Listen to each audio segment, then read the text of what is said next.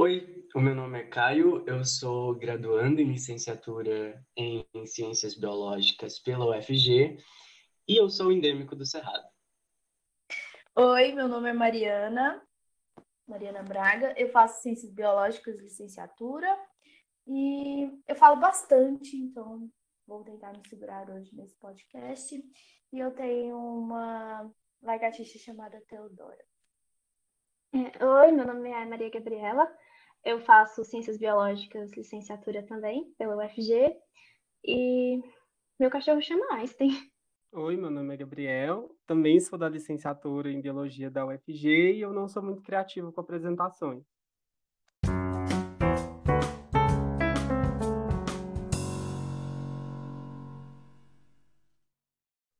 É, esse é o podcast Conectados e no episódio de hoje, nós vamos discutir o Programa de Inovação e Educação Conectada.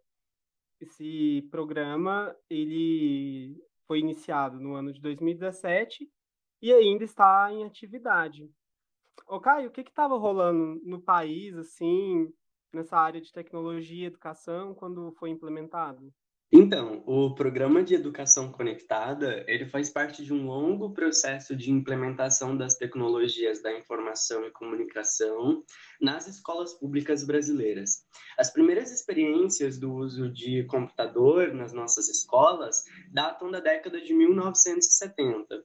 Depois disso, nós temos a criação de diversos programas, como o Programa Nacional de Tecnologia Educacional, o PROINFO, em 1997. Em 2016, temos a criação do projeto Um Computador por Aluno e do Programa de Banda Larga na Escola. E em 2017, nós temos a criação do Programa Educação Conectada. Esse programa, ele é coordenado né, por um comitê executivo, sobre coordenação do Ministério da Educação, tendo representantes do próprio Ministério da Educação, uh, além do Ministério da Ciência, da Tecnologia, Inovações e Comunicações, da Agência Nacional de Telecomunicações, da Anatel, do Banco Nacional de Desenvolvimento Econômico Social, BNDES, além, claro, do Conselho Nacional dos Secretários de Educação, da União Nacional dos Dirigentes Municipais de Educação, é, do Comitê Gestor de Internet e entidades privadas e organizações da cidade civil com reconhecida atuação nas áreas de educação, tecnologia e inovação. É claro que quando a gente pensa em programas de tecnologias educacionais e, e sobre educação, é sempre importante nos perguntarmos a quem interessa a implementação dessas tecnologias, pois se a gente for fazer uma análise de conjuntura, é notável que existe uma tentativa uh, no Brasil de transformar a educação em mercadoria. É, esse programa ele gira em torno de dois objetivos centrais. O primeiro é de é, está relacionado à universalização do acesso à internet de alta velocidade nas escolas públicas do país. E o segundo é o fomento do uso pedagógico de tecnologias digitais na educação básica. É, isso está previsto pelos parâmetros curriculares nacionais e pela quinta competência da BNCC, que é a base mais recente, que prevê o uso de tecnologias digitais nas práticas do cotidiano. E também é, prevê o uso de tecnologias como ferramenta de desenvolvimento das demais competências e habilidades propostas pela base curricular. Mas é, é importante a gente refletir, né? O, o, que significa a universalização do acesso à internet no, no país e de que forma se dá que esse uso é, pedagógico das tecnologias digitais. Quando pensamos no acesso à internet como universal, acabamos pensando também em quais são as barreiras para isso, porque se o acesso à tecnologia se torna prioridade, o que faremos com outras questões que vêm, que deveriam vir antes? Por exemplo, a infraestrutura das escolas. Existem escolas em áreas rurais que não possuem nem mesmo sinal de internet de qualidade. Como que podemos esperar que terá internet de qualidade nessas escolas? Existem escolas que não têm nem água potável, falta de professores e também baixo salário dos professores que acaba sucateando cada vez mais a educação. Se não existe investimento em outras partes prioritárias das escolas, como que podemos esperar que alcançaremos o, a universalização do acesso à internet e dessas tecnologias nas escolas? Sim, então, como a Maria Gabriela falou, é como é precário, né, esse acesso à internet e como a gente acredita que vai ser muito difícil é, a gente alcançar essa universalização do, do acesso à internet. E sobre os outros, o segundo objetivo, que é o uso pedagógico de tecnologias digitais, a gente, a gente tem que começar a pensar sobre essa nova abordagem, se ela realmente é uma abordagem inovadora, né, o uso das tecnologias no, no cotidiano da, das escolas, né?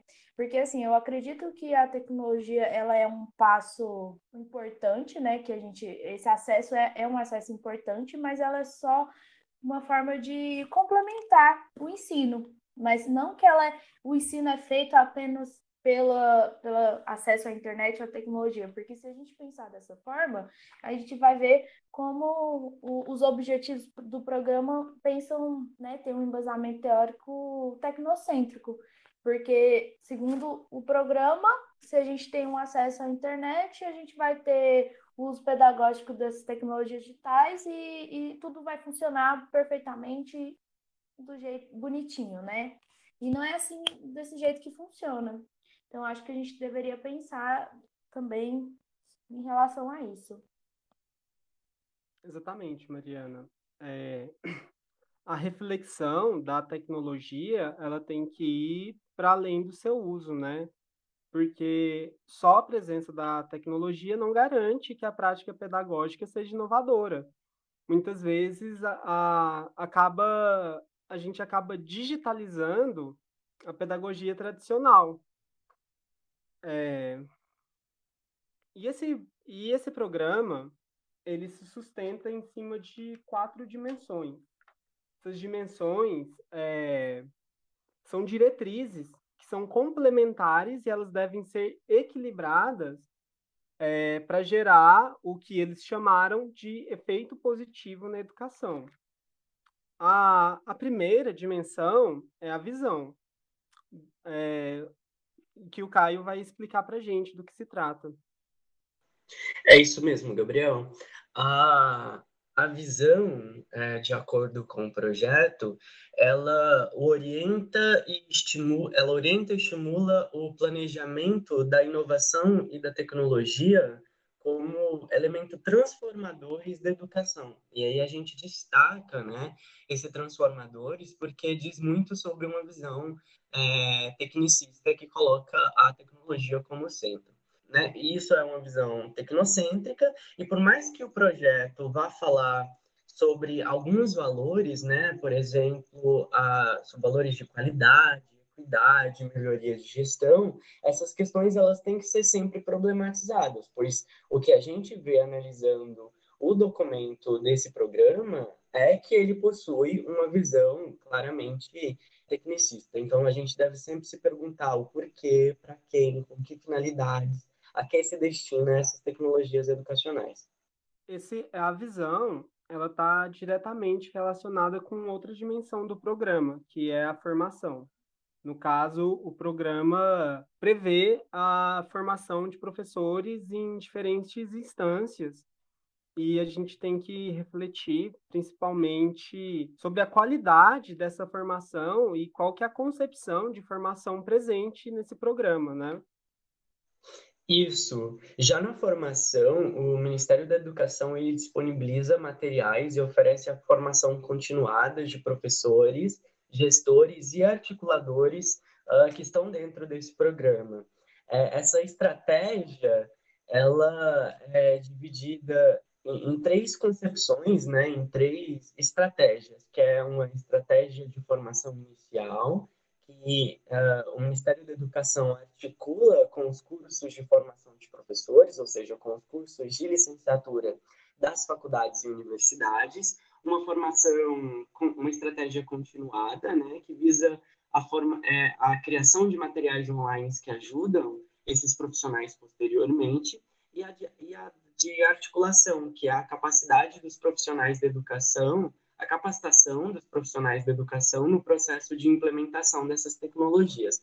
E como você bem disse, a gente precisa sempre pensar, né, visto que se trata de um programa uh, tecnocêntrico, a, a, essa concepção de formação, né? Pois a visão tecnocêntrica ela desconsidera que a tecnologia é apenas uma ferramenta pedagógica e não núcleo uh, da atividade pedagógica. Então, a gente tem que pensar, né? Essa formação, ela está dentro dessa visão tecnocêntrica? É provável que sim, e não é exatamente isso que seria o ideal. Exatamente. Então, de certa forma, essa formação ela está diretamente relacionada ao uso de recursos educacionais digitais. Tanto é que esses recursos são uma das dimensões do programa. Exatamente. Eu vou falar um pouco sobre os recursos educacionais digitais que são colocados nesse programa, né? É, esses recursos eles vêm para para disponibilizar o acesso a recursos educacionais incentivo, digitais, né, incentivar a aquisição e a socialização de recursos entre as redes de ensino.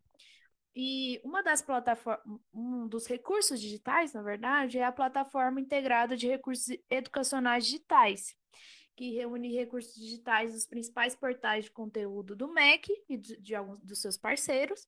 E esse portal, né, ele, essa plataforma, ela foi construída uma, com uma base de conceito de rede social, onde a gente tem os usuários que e eles podem manter as suas coleções, curtir e compartilhar os conteúdos tro e trocar experiências com outros usuários da comunidade educativa.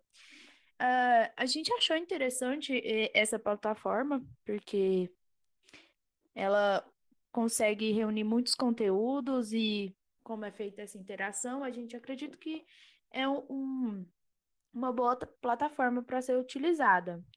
E também as outros, os outros recursos que a gente tem é a avaliação de tecnologias a partir de critérios técnicos, pedagógicos e de acessibilidade definidos.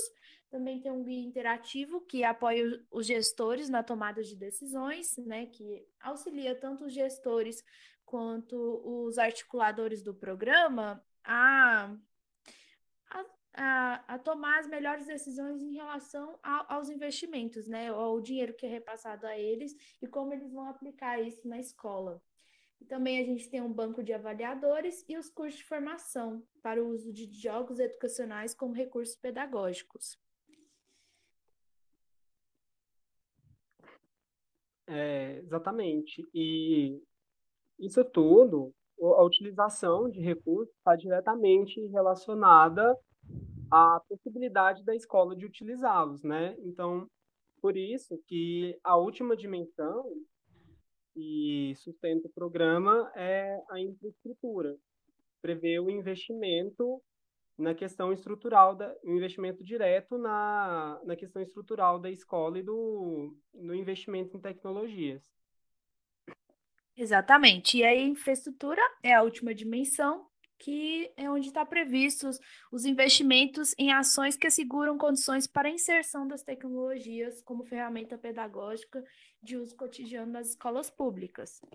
E essa infraestrutura está ligado à aquisição de equipamentos como computador, notebook, tablet, o projetor interativo para as aulas, um laboratório de informática e também o, os aparelhos em relação à conectividade, né, que é o roteador de internet, também a contratação de um, um pacote de internet para aquela escola, para a gente conseguir dar essa infraestrutura para a escola funcionar da maneira que está sendo proposta pelo, por esse programa. Só que esse programa, que fique bem claro, ele só pensa nessa infraestrutura em relação à compra de equipamentos relacionados à internet. E a gente vê que nos primeiros tópicos que a gente falou, que as escolas públicas elas precisam de outras infraestruturas mais básicas do que apenas o acesso à internet. E é isso que eu uma uma pergunta que eu coloco na cabeça de cada um de vocês para a gente refletir. E mais, falando mais sobre a infraestrutura, é, é, é utilizado pelo programa a divisão entre quatro níveis, as escolas divididas em quatro níveis de em relação ao acesso à internet, né? Que é o emergente, primeiro nível, o básico, o intermediário e o avançado. E esses níveis é para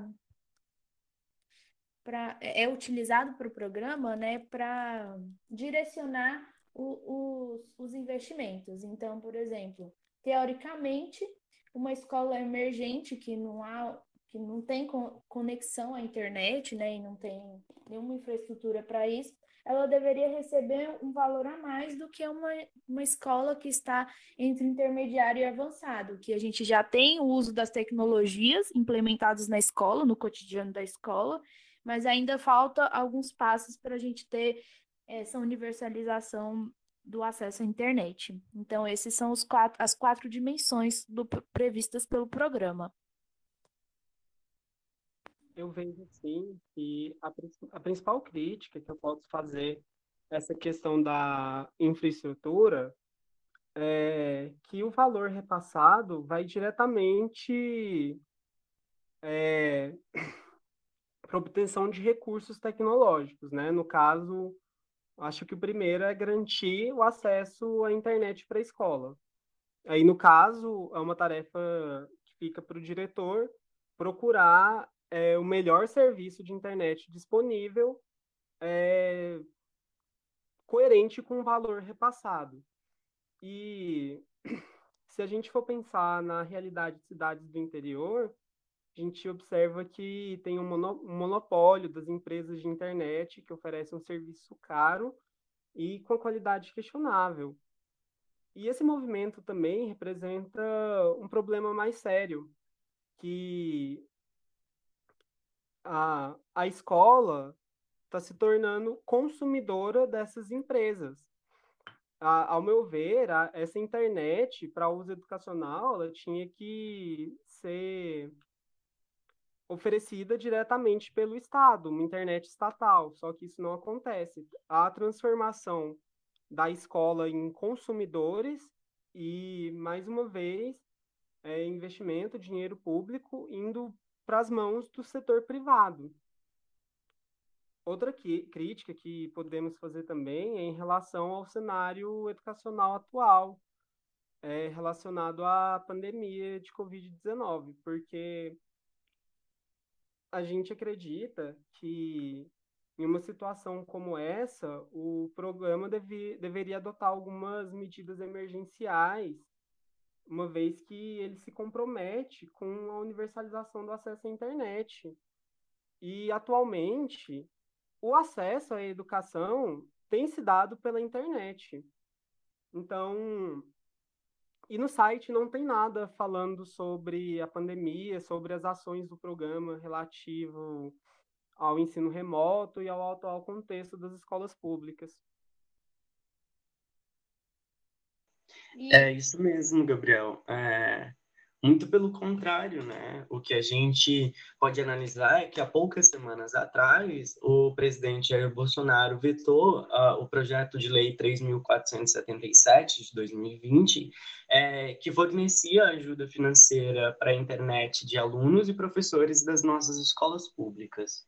É, essa é uma das muitas contradições, né, do cenário educacional brasileiro, que podem ser temas dos programas seguintes, mas a gente está encerrando, a gente está ficando por aqui. Até mais, gente. É isso. Tchau, tchau, gente. Até a próxima. Tchau, gente. Até a próxima. Tchau. Até.